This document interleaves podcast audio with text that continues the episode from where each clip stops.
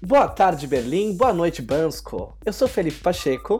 Eu sou a Debbie Corrano e esse é o De Conversinha com Ex, um podcast para quem também sabe que relacionamento é só uma questão de perspectiva. Foi para tudo isso que você estava escrevendo uma grande abertura Passei 10 minutos escrevendo essa abertura. Porque assim, as pessoas não entendem direito que relacionamentos são, sabe? São coisas fluídas, são coisas que ninguém entende muito bem, ainda mais um relacionamento assim como o nosso, sabe? Aliás, esses dias eu fiz, né, um negócio, umas suposições, que eu faço aquele negócio nos stories que é, ah, faça uma suposição sobre mim e eu falo se é verdadeiro ou falso. Aí sempre aparece, você ainda é apaixonado pela sua ex? Porque é mesmo. Que eu... eu sou mesmo, sou mesmo. Sou apaixonado não romanticamente, mas sou. Exato. Assim, eu acho que eu sou ainda sua fã número um, possivelmente. É, eu sou seu fã número um. Isso com certeza. Aí, ó. Olha só que bonitinho. Não é verdade? É assim que tem que ser. Seja fã número um do seu ex ou da sua ex, se eles merecerem. É, se ele for legal, né? Porque né? Não precisa forçar a barra. Cuzão, não precisa forçar a barra, exatamente. Várias pessoas falam pra gente até, inclusive, né? Tem muita menina que me segue. Aí eu queria tanto ser amiga do meu ex, mas ele me traiu com a minha melhor amiga. É. E depois, sei lá, roubou é, a TV da minha casa. eu, falo... eu queria tanto ser amiga da minha ex, mas ela é uma filha da puta tóxica do caralho. Ah, putz, que pena. então, não, não seja. Se, se te faz mal, não seja. Não precisa ser, não precisa forçar barra, não precisa ficar tentando. Tá bom, gente? Fica essa Aliás, dica. pra ninguém, né, assim, nessa vida. Exatamente. Amigo, pra qualquer coisa. Não precisa forçar a barra. É, exatamente. Isso até já linka com um dos assuntos aqui. Eu vou pular a programação que a gente tinha feito. É óbvio, porque eu acabei de levantar a bola aqui pra você quebrar. Ai, foi, foi de propósito. Obrigado, obrigado. Nada, viu? Parabéns. É, eu pensei que só eu que fazia esses negócios aí meio de propósito. É, porque você é muito especial. Eu sou, sou mesmo. então... O assunto, na verdade, é por que, que você é amigo de quem que você é amigo? Das pessoas que você tem ao seu redor, né? Porque eu acho que várias vezes eu mesmo eu pego que eu sou amigo de muita gente no fim, né? Tipo, é uma coisa que eu acabo reparando. Peraí, né? Amigo, amigo? É, não, não precisa ser amigo, amigo, mas quem você tem à sua volta, eu falei. Não precisa ser melhores amigos. Sei lá, alguém ainda tem melhores amigos? Sei lá. Eu tenho melhores amigos no Instagram, né? Aquelas. então, exatamente. Tipo, qual é o conceito do melhores amigos, né? É um conceito que eu nunca entendi direito, talvez. Porque eu sempre falar ah, é um dos meus melhores amigos. É difícil eu falar, é meu melhor amigo. Ou eu falo, é meu melhor amigo alemão. Claro que não, você e o Jun. Ai, mas mesmo o John, dá uns vacilos aí que eu não chamo mais de melhor amigo, não. Mentira, John. É verdade mesmo, tá, John? O John nem ouve, então foda-se. Que tipo de melhor amigo é esse que não ouve, tá vendo? Foda-se. Isso é uma coisa que eu não gosto, por exemplo. A maioria dos meus amigos não ouve o meu conteúdo. Mas é uma coisa que a Fê Pineira sempre falou disso também, né? Tem poucos amigos amigos que te apoiam nas coisas que você faz, né? Sim, eu acho isso meio bosta às vezes, né? Mas eu também, às vezes, eu até penso, se eu faço isso com meus amigos, várias vezes eu não faço também, viu? É, eu também. Ultimamente eu tenho, tipo, ativamente, quando eu vejo amiga minha fazendo publi ou coisas assim, eu sempre vou lá e comento. Tem 450 mil comentários, mas eu sempre vou lá e falo, nossa, tá mandando muito, uau, sabe? Umas coisas assim. É, eu acho bom, porque às vezes é até é um pouco se forçar mesmo a fazer isso, sabe? Sim. A gente vê as pessoas no dia a dia e tudo mais, eu não sei o quê, e tá tão acostumado a ter em volta, a entender o trabalho e tal que parece que tá tudo meio garantido, né? Mas aí, na verdade, não, né? É legal você ir lá e ajudar a pessoa e dar sua força para ela e tudo mais, ver que você tá se importando com o que tá produzindo e tal. Sim, eu acho que inclusive é legal fazer isso com qualquer tipo de creator, né? De criadora de conteúdo que você acha legal. Inclusive, gente, vocês podem fazer isso daqui aqui usando a hashtag de conversinha com ex, falando com a gente no Instagram, no Twitter, é arroba fepacheco e arroba debiecorrano. Isso é uma coisa muito legal também de você ser um criador de conteúdo de nicho, né? Porque no fim, você tem esse grupinho de pessoas que vão sempre, tipo, tem um monte de gente quando ouve o podcast, tira print e coloca no Instagram. Eu acho tão bonitinho, sabe? Sim, é legal mesmo. Eu gosto também. Eles sabem que a gente tá começando um projeto que é novo, que é tipo bebezinho, sabe? Que tá engatinhando. É um negócio bem nichado. E que aí, tipo, olha, a gente está aqui, sabe? Eu acho isso muito curioso com gente que seguia a gente no comecinho do Pequenos Monstros também. Que agora, sei lá, oito anos depois. Nossa, faz oito anos que a gente criou Pequenos Monstros. Meu Deus, acho que sim. Caralho, que doideira. É verdade. Aí agora, oito anos depois, fala: Não, eu, eu lembro quando vocês fizeram aquela viagem para os Estados Unidos, não sei o que. Eu lembro quando vocês fizeram tal coisa. Sim. E tal. E é muito bonitinho você ter essas pessoas que te acompanham desse jeito, né? Enfim. Mas voltando ao assunto dos amigos, tem várias vezes que a gente tem esses amigos, as pessoas que têm a nossa volta, né? E a gente tem meio porque, ah, tá há muito tempo com essa pessoa não sei o quê. Como relacionamento, porque é difícil você falar que essa pessoa é meu ex-amigo, né? É muito difícil você ter isso. Também é muito difícil ter um momento que você vai terminar com um amigo, né? Eles vão sentar num café e falar: olha, não tá dando, viu? O problema sou eu, não é você. Exato, sabe? Uhum. O problema sou eu, não é você, porque eu sou tóxico pra caralho. Você tá adorando esse meme hoje. eu adoro esse meme. Parece que começou hoje esse meme pra você. Porque eu tô em Bansko, as coisas demoram pra chegar aqui no interior da Bulgária. Vai de carroça, né? Exato. Mas, por exemplo, obviamente que tem amigos que você pode gostar da pessoa, que você pode amar mesmo esse amigo, mas que às vezes ele não faz tão bem pra você em alguns pontos. E aí você tem que aprender a lidar com esses pontos, que é uma coisa que eu tô tendo que aprender com alguns amigos. São pessoas que eu gosto muito e eu quero continuar tendo na minha vida, sabe? Sim. Mas que pode me colocar pra baixo em alguns pontos. E é uma coisa que eu comecei a primeiro, a dar feedback quando isso acontece, e não na hora que isso acontece, do depois. Porque na hora que isso acontece, você tá meio nervoso ou alguma coisa, pode ser mal interpretado, né? Acho que depende também, né? Mas sei lá, eu sempre gostei de fazer isso, mesmo em relacionamento romântico também, sabe? De tipo, deixar. Não sei se você sabe, né? Sei. Não sei se você já namorou alguém assim como eu. tipo eu mesmo, no caso. Mas eu prefiro, tipo, falar, pô, aquilo que aconteceu eu não gostei. E aí depois eu falo dos momentos. Falo, olha, tá fazendo de novo. Isso funciona normalmente pra mim. Mas eu acho que é um, aprender a identificar o que, que a pessoa que você ama também não faz muito bem a você, em que pontos isso acontece, que às vezes a gente não identifica de cara, né? É importante você dar esse feedback também. Porque você não precisa, às vezes, eliminar essa pessoa da tua vida, sabe? Você não precisa eliminar essa pessoa. Que Deus te elimine. Sim, claro, eu entendo o que você quer dizer. Eu acho muito difícil, às vezes, você separar uma coisa da outra, assim, sabe? Você tem que ser muito, analisar muito, meio que se colocar pra fora, assim, um pouco. Tipo, esse tipo de assunto não faz sentido eu falar com a fulana. Porque a fulana nunca entendeu, sabe? Sim, sim. A fulana nunca me deu apoio nesse momento, então eu vou falar com o ciclano, porque o ciclano tem alguma coisa ali, sabe? Consegue me dar um feedback legal, consegue me dar alguma um conselho bacana, alguma coisa assim? Mas é um pouco triste até, né? Do jeito que você tá colocando agora. Total, faz sentido, mas é um pouco triste. Porque você deixa de você, sei lá, por exemplo, tem amigo que se você falar que você tá trabalhando muito, vai falar, e eu que trabalho não sei quantas horas, sabe? E você só quer, na verdade, contar como que você tá fazendo um projeto X. Aí você deixa de falar aquilo porque você sabe que a pessoa vai ter uma reação desse jeito. É um pouco triste isso, no fim. Mas às vezes é necessário, né? É meio que deixar de ser você 100% às vezes, né? Tipo, você pensa, tipo, puta, queria, ai, queria falar sobre esse, ai, mas, ai, putz, você vai me decepcionar, sabe? Se eu falar, porque eu vou ficar meio frustrada que não, sei lá, não, não tive o feedback que eu gostaria de uma pessoa que eu gosto, sabe? Principalmente pra gente que somos duas pessoas que tendemos muito ao oversharing, né? A falar de tudo, compartilhar tudo é. e falar de tudo pra todo mundo, as coisas ruins, coisas boas, não sei o quê.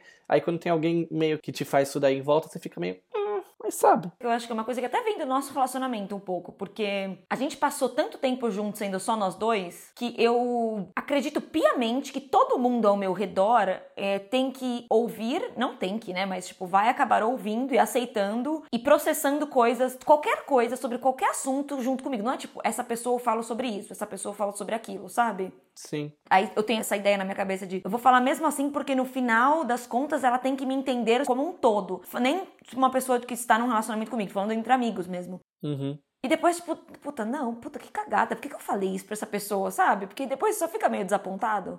É, sei lá, eu acho que é a, a intensidade, né? Nós dois somos pessoas muito intensas também. Eu tenho falado muito sobre intensidade esses dias com as pessoas ao meu redor, porque eu tenho me identificado muito como uma pessoa intensa que sou. Hum. E eu acho que tem um pouco a ver com isso, que é tipo assim, porra, se essa pessoa vai ser meu amigo, que seja meu amigo. Então, que pule de cabeça, sabe? E eu mergulho muito de cabeça nisso. E não é sempre que acontece. As pessoas são amigas de maneiras diferentes, né? Sim, você pode ter aquele amigo que é pro bar, aquele amigo que é pra ir pro museu, sabe? Aquele amigo que é pra você só chorar ou coisas ruins que acontecem na sua vida. Ou só pra ouvir, né? As coisas que acontecem na vida do outro. E tudo bem, né? Mas, assim, não, não é muito o papel que eu exerço na vida das pessoas também, ao meu redor. Pelo menos é o que você acha, né? Porque às vezes as pessoas não compartilham certas coisas com você e você nem sabe. Mas aí eu fico bravo, tem que compartilhar. Me conta.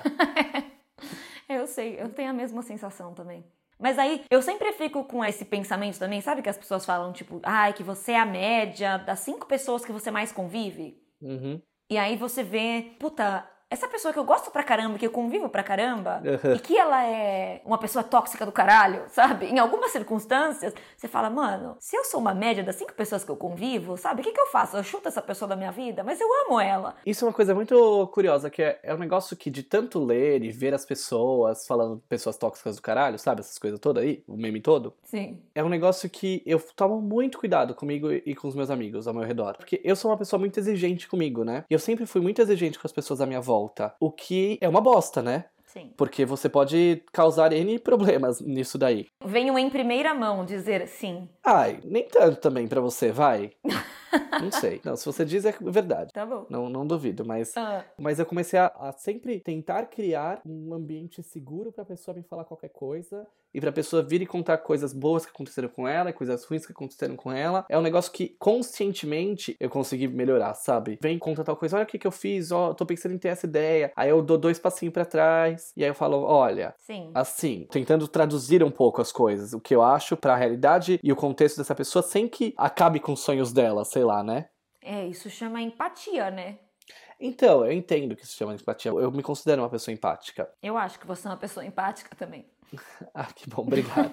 Mas eu acho que tem um passinho além da empatia nesse caso. Porque, ok, é você entende o contexto e tudo mais, mas você prepara o relacionamento de vocês, porque você não é só entender o contexto do outro, mas você deixar um terreno mais saudável e melhor nesse relacionamento que vocês têm, para que a pessoa se sinta à vontade para falar de qualquer coisa, compartilhar o que for e tal, entendeu? A forma que eu costumo fazer isso é quando eu compartilho demais. Uhum. Eu compartilho demais, aí eu compartilho, tipo, erros que eu cometi, coisas que aconteceram, que me deixaram chateada e coisas assim, porque a pessoa faz, tipo, putz, comigo aconteceu alguma coisa assim, sabe? Aí a pessoa dá aquela aberturinha maior, assim, sabe? É o que eu tenho tentado fazer hoje, mas não fiz com a minha mãe, até. Eu sou uma pessoa muito rígida com a minha mãe. Hum. Engraçado, né? Porque a minha mãe também sempre foi muito rígida comigo. Então parece que o jogo virou, não é mesmo? então, eu sou uma pessoa muito rígida com a minha mãe. Sou mais rígido com a minha mãe, acho que, do que com outras pessoas ao meu redor, assim. Bom, ela foi a pessoa que eu cresci ouvindo. Quem tá na média é medíocre. Então, de novo, parece que o jogo virou, não é mesmo? Pois é, é. Mas brincadeira, amo você, mãe. Minha mãe também não ouve podcast, então tá tudo bem. Acho. E aí ela tava me contando hoje sobre um negócio que ela quer fazer e tudo mais, que é uma coisa que eu já fiz também, né? Eu falei, mas olha, não é tão fácil quanto parece, não sei o que, tem que tomar cuidado com isso. Só quero que você tenha suas expectativas e tal. E engraçado, agora falando isso daí, eu acho que isso é ser pai também, né? É verdade. Deve ser, né? Não sei, assim, né? É, nunca fui, mas. Eu sou mãe da Lisa e quando a Lisa quer fazer alguma coisa, eu sempre falo pra ela. Aquelas, né? Mãe de pet. Ai, tá bom, é. Aham. Mas sabe quando você acha que a decisão que teu filho tá tomando talvez não seja a decisão ideal, mas de qualquer jeito você sabe que você tem que dar caminho e, e dar apoio pra ele de alguma forma, mas assim, deve ser muito difícil, né? Gente, vocês que são pais, Nossa, meus parabéns. Que difícil que é fazer esse equilíbrio, né? Tá na sua cabeça, assim, puta, vai dar bosta. E aí você, tipo, deixando a- o seu filho decidir o que vai acontecer, né, ali pra vida dele, porque afinal é a vida dele, e a- deixar ele aprender a tomar decisões e decisões erradas, e lidar com as consequências das decisões erradas, e só tá lá, tipo, não importa o que acontecer, eu vou estar aqui do seu lado, sabe? Uhum. E você só na sua cabeça assim, né? Caralho, não faz isso, por favor. Mas não, acho que, acho que você devia ir sim também, exato, né? É muito curioso porque os nossos pais são completamente diferentes em relação a isso, né? Completamente diferentes. Sim. Nossa, absolutamente. No fim, são, tipo, pais, da mesma maneira, mas são, tipo, categorias muito diferentes também, né? Também pela diferença de idade, né? Dos meus pais com os seus pais. É, porque minha mãe é 22 anos mais velha que eu. É, pois é. E a minha mãe é 39 anos mais velha que eu. É, então faz uma diferença já. Pois é. É uma coisa que eu sempre agradeço muito, o fato de que eu tive pais que me apoiaram muito em tudo que eu fiz. Isso daí é um grande privilégio, né? É, A gente já falou várias vezes sobre essas coisas de educação e tudo mais, de como que isso daí é um privilégio, mas eu acho que ter pais que acreditam nos seus sonhos é um grande privilégio, assim, muito grande. Sim, eu acho também. Até nem na questão de acredita no seu sonho, mas de tipo, claro, isso também, mas de te incentivarem a, por exemplo, você começa a arriscar numa coisa e a pessoa fala, puta, que legal, vai, vai mesmo, sabe? É tipo isso mesmo. Eu lembro quando eu tava decidindo que universidade que eu ia fazer, meu pai só ficava, faz direito, faz direito, direito, direito, assim, pra virar advogado, né? Só faz direito, hein? Não interessa o que você faça, não. Porque meu pai queria que eu fosse advogada pra ajudar ele em umas coisas e tal. E eu ficava, mas pai, tem nada a ver comigo, pelo amor de Deus. Ele assim, não, mas faz essa primeiro, depois você faz outra. E eu, tipo, não, pai, eu quero fazer alguma outra coisa. Sei lá, design, publicidade, jornalismo, alguma coisa mais criativa. Ele assim, mas você nunca vai ganhar dinheiro assim, minha família toda, né? Mas você nunca vai ganhar dinheiro assim.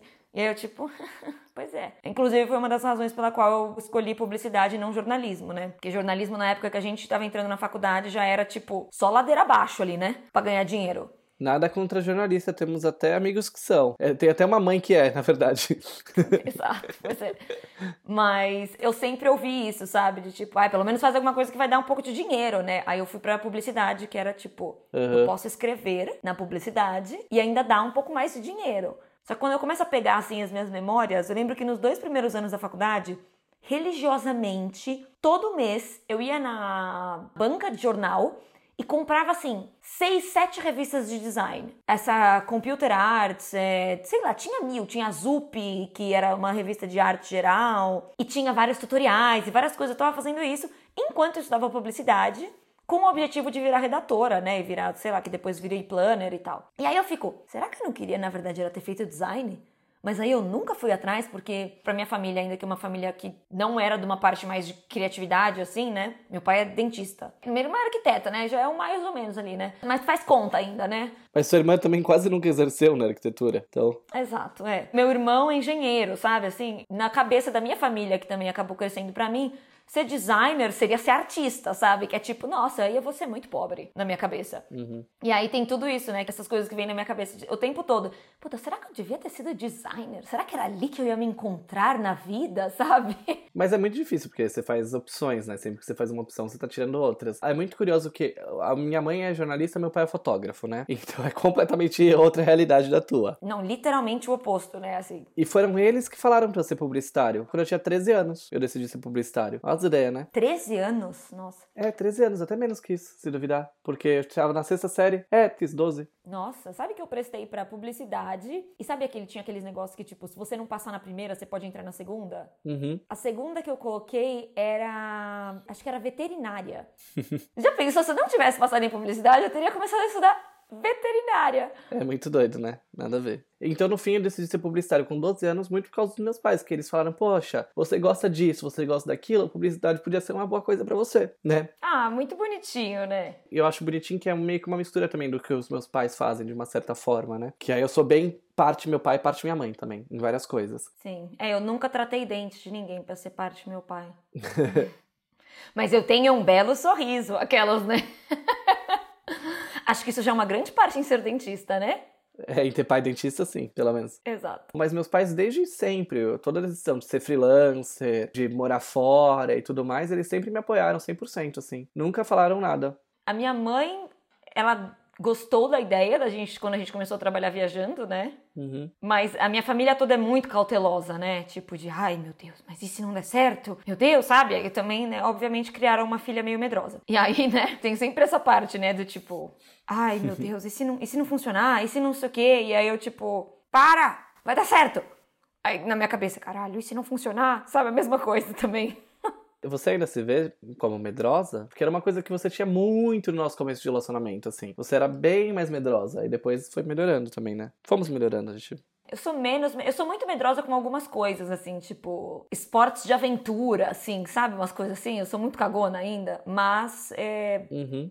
Também tem muitas coisas que eu demoro muito tempo para tomar uma atitude, assim, de que eu sou muito insegura, e aí eu considero que é um medo, assim, sabe? Acho que insegurança, no fim, é mais ou menos é um medo, né? É um medo, claro. Segurança é um tipo de medo, né? Então, eu ainda sou uma pessoa muito insegura em vários aspectos, né? Uhum. Que é tipo, vai e volta, assim, né? Vai mudando. Inclusive, recentemente tive um bloqueio criativo sei lá, de milhões de meses, né? E aí, agora para voltar a escrever, é tipo, Ai meu Deus, eu sei realmente escrever? Já fazia tipo oito meses que eu não mandava minha newsletter, né? Que eu tenho essa lista de e-mails que eu mando tal. Oito meses. Tem noção? É quase um ano. Muito tempo, né? Toda vez que eu abri o meu Evernote aqui, que é o aplicativo que eu uso para escrever as minhas coisas, e aí eu tenho uma parte lá que é onde eu escrevo todas as newsletters, tinha tipo cinco textos não finalizados que eu fui tentando. Ai, caralho, ficou uma bosta. Eu escrevi um monte. Ah, não, ficou pessoal demais. Fui tentando escrever um monte de novo. Ah, não, esse não gostei, sabe? Sim. Eu acho que eu fiquei com esse bloqueio desde a época que o Luca, né, meu cachorro, tava doentinho, começou a ficar doente mesmo. Aí ele faleceu e aí foi tipo, meu Deus do céu, eu não consigo nem olhar para os meus pensamentos nesse momento, sabe? Eu imagino. Mas aí, e aí, por causa disso daí, você entrou num ciclo de não produção também, né? Sim, exato. É, sei lá, isso acontece bastante porque o trabalho que eu tenho com stories, por exemplo, eu acho que é um trabalho muito disso, né? De criatividade todos os dias e não sei o quê. E aí, se você fica uma semana sem produzir, é muito difícil você voltar. É muito mais difícil. Criatividade é um negócio muito curioso, né? Como que funciona. É, como que a nossa mente vê isso. Sim, quanto mais você produz, mais, tipo, você exercita basicamente né, o músculo ali da criatividade, né? Que justamente, é, eu sempre falo que criatividade é você ter referência, você aprender a fazer conexões, tudo mais. E aí, quando você está nesse fluxo, né, de consumir coisas, olhar essas coisas de uma forma diferente, conectar elas para você produzir alguma coisa, fica muito mais fácil você produzir, né?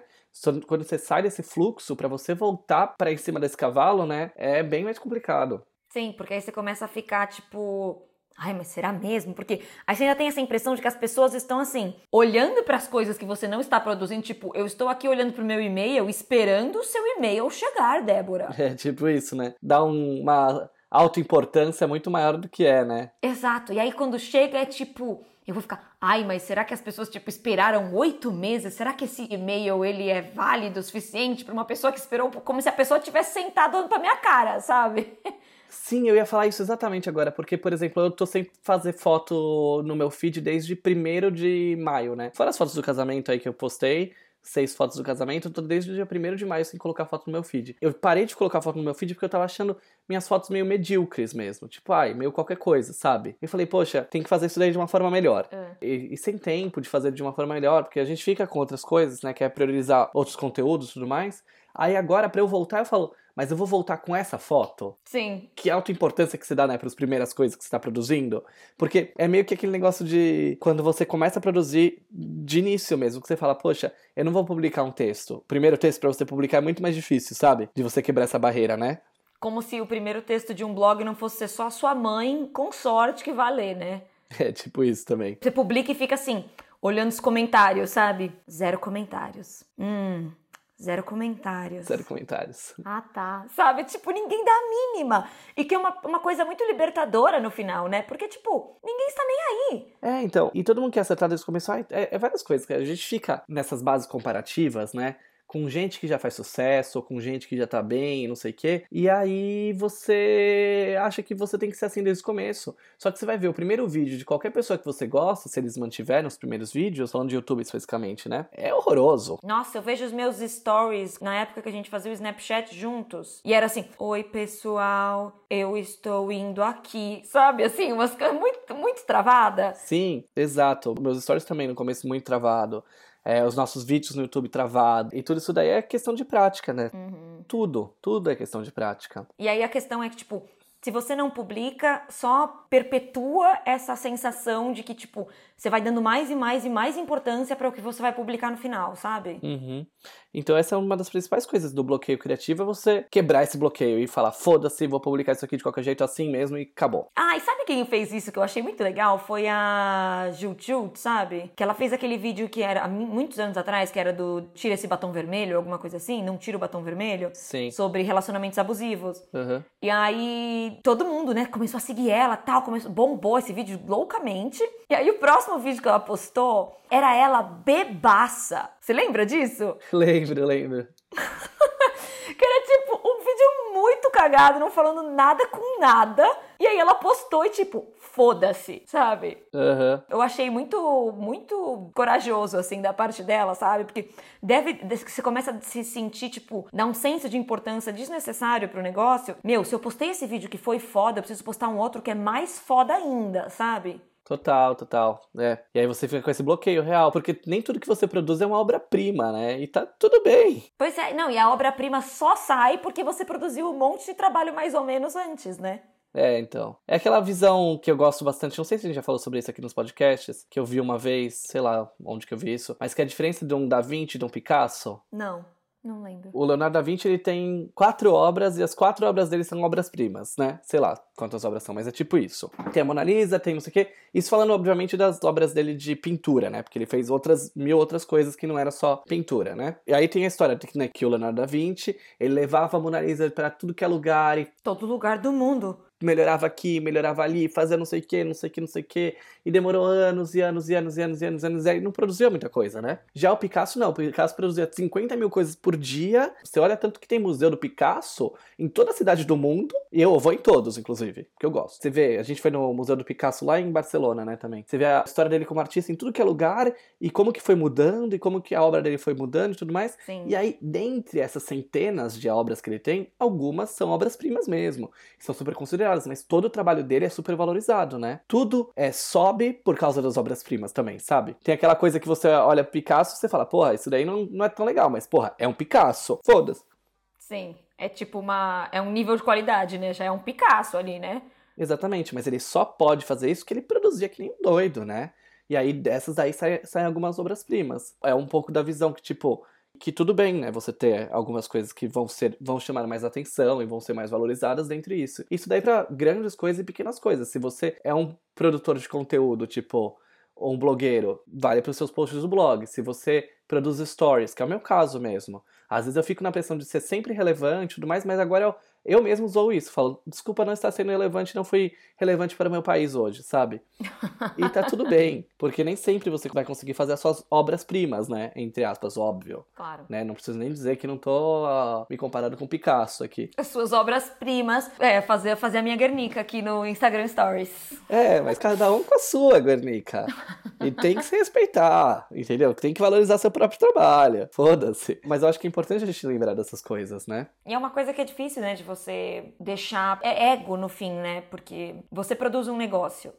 Aí você vai lá, tipo, eu acho que tratar você como um cliente também, porque várias vezes quando você tá trabalhando, tipo, não veio a ideia genial ali, brilhante, sabe? Não veio. Mas é o que tem para hoje, né? Precisa sair. E vai sair. E mesmo se for mais ou menos, ainda vai ter que sair. Uhum. Entendeu? E aí se colocar como, tipo, eu sou o meu próprio cliente, e aí, sei lá, eu vou, vou, produzir um texto por semana, não sei. E não interessa se ele vai sair mais ou menos, ou se o tema original é uma baboseira que você não conseguiu pensar em nada melhor, vai ter que sair. Faz o seu melhor para sair nesse momento e é isso, sabe? Sim. Mas é muito difícil, né? Porque você faz isso para cliente, você tem esse desapego um pouquinho mais para cliente.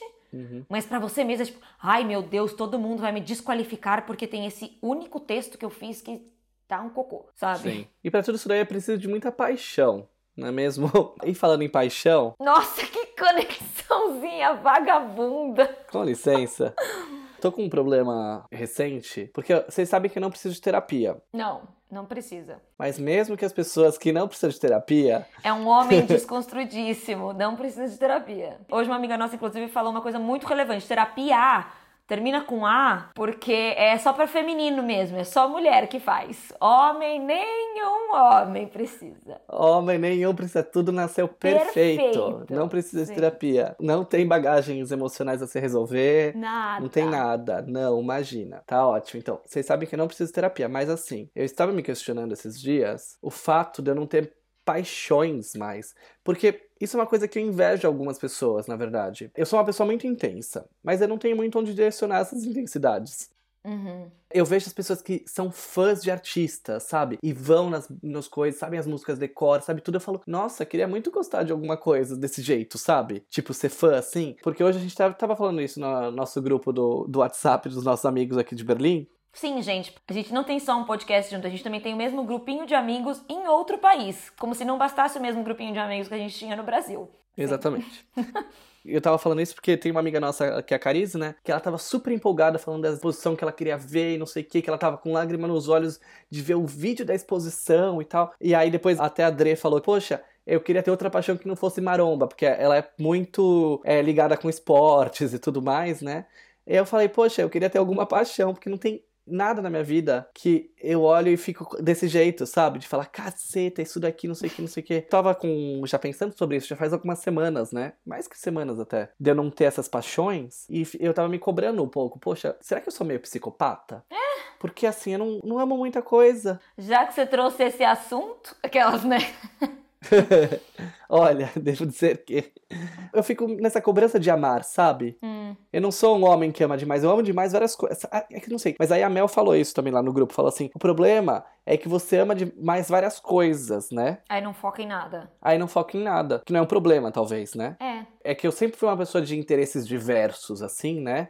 E aí eu nunca foquei um interesse em falar, poxa, esse é o meu negócio, não sei o quê. Pro bem ou pro mal, né? É, mas eu sinto falta disso, porque assim, eu sou muito intenso em viver as coisas da minha vida. Mas eu não sou intenso nessas minhas paixões, talvez, né?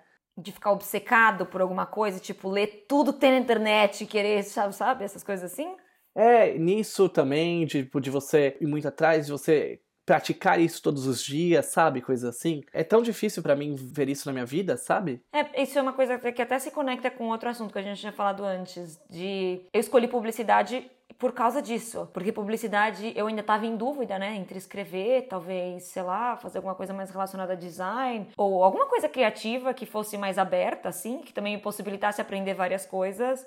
Eu acabei escolhendo publicidade por causa disso, porque era tipo, eu vou escolher alguma coisa que eu ainda posso escolher mais depois, sabe? Vai ter um leque muito grande de coisas ainda. Foi exatamente a mesma razão também, de eu gostar mais ainda de publicidade, que eu lembro que uma vez alguém falou para mim que publicidade era um curso de desconstrução e não de construção. De tipo, você pegar coisas de várias outras coisas, sabe? E você vai desconstruindo ela para ver o que, que você pode aproveitar ou não, sabe? Sim, é, eu também tenho essa sensação às vezes de que, tipo, eu já tive isso com escrita. Eu já tive isso com leitura. Uhum. Eu já tive isso com, tipo, teve até uma coisa que eu sempre quis criar, acho que você provavelmente lembra, que chamava Noia da Semana. Sim. Que eu ficava completamente obcecada por alguma coisa, por, tipo, uma semana, eu lia tudo do mundo. Aí esquecia e passava e nunca mais. E eu sempre quis fazer um projeto com isso e nunca fiz. Então, mas mesmo isso daí eu não tenho mais também. Eu tive. Por que será que a gente não tem? Então, eu também não. É a vida? Exato. Sabe que a gente tá velho e aí fica com tipo, ai, tempo é dinheiro, sabe? Umas coisas assim. Tipo, eu não vou me dedicar nesse negócio aqui agora porque, pô, vou tá, né, devia estar tá trabalhando. A verdade é que estamos exaustos, né? É. Sem tempo, irmão. Keine Zeit, Bruder.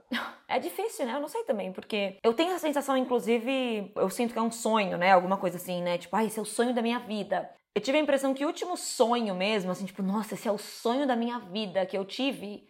O último, acho que foi começar a trabalhar viajando. Uhum. Que foi há quase seis anos.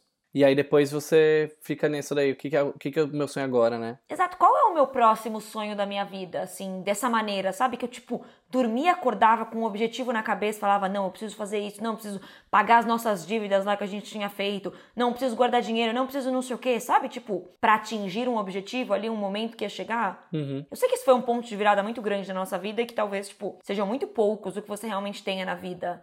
Mas onde está o próximo, sabe? Já vai fazer seis anos? Sim, e também são coisas que você tem controle, né? Porque, por exemplo, você pode ter uma coisa muito importante na sua vida, é a pessoa com quem você divide essa vida, correto? Mas é uma coisa que você não tem controle, não tem, não tem como colocar isso daí como meta, não. Porque daqui três anos eu estarei casado com uma pessoa assim, assim, assada. Então é uma coisa que você não tem controle. Nessas coisas que você tem controle, eu também não tenho esses sonhos, né? Sim. É difícil isso. Eu não sei se é porque, tipo, o cotidiano, sei lá, é difícil porque eu vivo uma vida que eu não pretendo abandonar neste momento. E aí, tipo, onde que esse sonho se encaixa, sabe? Se encaixa na minha questão de relacionamentos, aí eu não consigo controlar, que é o que você falou. Se encaixa na minha questão profissional, que eu quero mudar de profissão, que eu quero trabalhar com uma coisa diferente. Qual é o, o a, a, linha de chegada ali, sabe? De, de trabalhar com uma coisa diferente? Qual é o momento que eu vou falar, puta, cheguei, sabe? Igual quando a gente embarcou pra ir morar na Alemanha a primeira vez em 2014, assim, sabe? Que você senta no avião e fala, caralho, não acredito tô fazendo isso, sabe? Sim, sim. Qual que é a métrica, né? É, pra você seria, sei lá, escrever um livro, né? A partir do momento que você decidir fazer essa porra desses livros aí. É, tem essa também. Mas é o que eu falei também, eu acho que muito disso daí é o fato da gente estar tá exausto. Eu assisti Fleabag esse fim de semana, né? É um dos motivos de eu estar tá meio depressivo até agora, acho. Sim. Nossa, é muito pesado, né? É, eu achei pesado. Achei pesado achei várias também. coisas pesadas, assim. Mas tem um momento, uma das cenas mais importantes, assim, da série, né? Acho que não é um spoiler. Que ela fala que ela queria alguém falando as coisas para ela fazer. Alguém que falasse para ela o que fazer, Uhum. que falasse para ela o que comer, que falasse para ela para onde ir, que falasse para ela todas essas coisas, sabe? Que desse essas ordens. Sim, o que vestir, tudo, né? Aí a conclusão que ela fala, né, que parece que tudo que ela fez até aqui está errado, que ela não tá fazendo nada certo. Eu tenho um pouco disso, mas não porque eu acho que eu fiz as coisas erradas, eu não, não, não acho que eu faço as coisas erradas. Mas é porque eu estou cansado de tomar decisão. Porque eu ainda sou uma pessoa solteira, que posso morar em qualquer lugar do mundo, posso ter. Ok, do jeito que parece que eu tô falando, parece que eu só tô Barbie fascista, né? Que tô reclamando de coisa. Mas o fato é, eu tenho muita liberdade na minha vida. Eu posso qualquer coisa na minha vida. Então todas as escolhas são minhas, tudo depende de mim, eu não posso culpar nada, nada de ninguém. Meu trabalho é muito independente, sabe? Onde eu moro, independente. Onde eu passo a minha vida, independente. As pessoas com quem eu passo meu tempo, independente, sabe? Tudo que eu faço, não tenho nem uma namorada, nada disso daí, que fale, poxa, vamos no cinema hoje, sabe? Então toda decisão que eu tomo é minha. E é cansativo para um caralho isso, no fim, eu tava pensando. Sim, é verdade. É muito cansativo ser 100% responsável por tudo que você faz. Sim, mas é vida adulta, né? No fim, é tipo. Não, mas não é só uma vida adulta, acho, né? É, é vida adulta, só que multiplicada ainda. Sim. Ou todo mundo tem essa sensação? Eu acho que todo mundo tem essa sensação em coisas diferentes, né? Tipo, claro, tem responsabilidades, você vai ter sempre responsabilidades, você tem também. Você mesmo, sabe? Uhum. Só que no outro aspecto de que você, tipo, está completamente livre e não sabe direito o que fazer e não sei o que, sabe? Você vai ter sempre essa, esse peso de, tipo, aí, será que eu tô tomando a decisão correta? Eu queria muito ser aquelas pessoas que é, tipo, sei lá, você tem a opção. Seus amigos estão te chamando pra sair e você tá, quer ficar em casa, mas você também queria sair, mas queria ficar em casa, mas sabe? Você tá sempre assim. Eu queria ser aquela pessoa que fica em casa e fala, tipo, abraça a decisão, assim. E não fica assim, olhando o story, deitada no sofá. Ai, deve estar tá tão legal lá. Que bosta, acho que essa noite ia ser assim memorável, que eu tô sempre assim. Que é isso, que é tipo dificuldade de tomar decisões também, sabe? É. é engraçado que eu não sou assim para decisões grandes, mas eu sou assim para decisões pequenas, talvez. Eu tenho muito FOMO, né? Esse fear of missing out, que você fica, poxa, mas e aquela coisa que poderia estar acontecendo, né? Sim. Isso é uma das coisas que me deixa uma pessoa muito intensa, de sair o tempo todo e fazer essas coisas, assim. É, só que ao mesmo tempo, para mim, é tipo, várias vezes quando eu tô fora, eu fico, tipo, como uma pessoa secretamente introvertida. Ai, putz, talvez eu podia estar em casa, né? Em casa talvez estivesse bom também. Às vezes acontece também. Você tem isso? Até quando você sai? Eu não tenho quando eu saio. Eu tenho um pouco a questão, tipo, eu fico cansada, mentalmente cansada de interagir depois de um tempo. Uhum. Você, tipo, você vai no banheiro fazer um xixizinho, aí você fica, tipo meu Deus do céu, aí você respira fundo e tal, passam cinco minutos lá, ok, tudo bem. Aí você volta e tá tudo bem, tá de boa. Mas aí quando você sai, você fala, nossa, tipo, a minha energia foi sugada. É, eu sei. É, mesmo eu, que saio bastante, né? É, eu passei esse final de semana praticamente, passei três dias praticamente só na cama, de tão cansado que eu estava de tudo, sabe? E tudo bem também, né? Aí eu tava assistindo Fleabag e, e só fiquei deprê. Pensando, eu só queria alguém que tomasse as decisões por mim. Então, Vê, eu vou tomar as rédeas da situação aqui, vou tomar essa decisão por você e terminar esse podcast, tá bom? Ah, obrigado, viu? que, que Deus te elimine. é, acho que temos, né? Acho que temos, gente. É, nossa, tô sentindo que eu falei de várias coisas tristes aqui hoje. Mas vocês têm que me entender. Eu não sou uma pessoa de ficar triste. E aí, essa é uma coisa que acontece real, né? Eu não preciso fazer terapia, óbvio.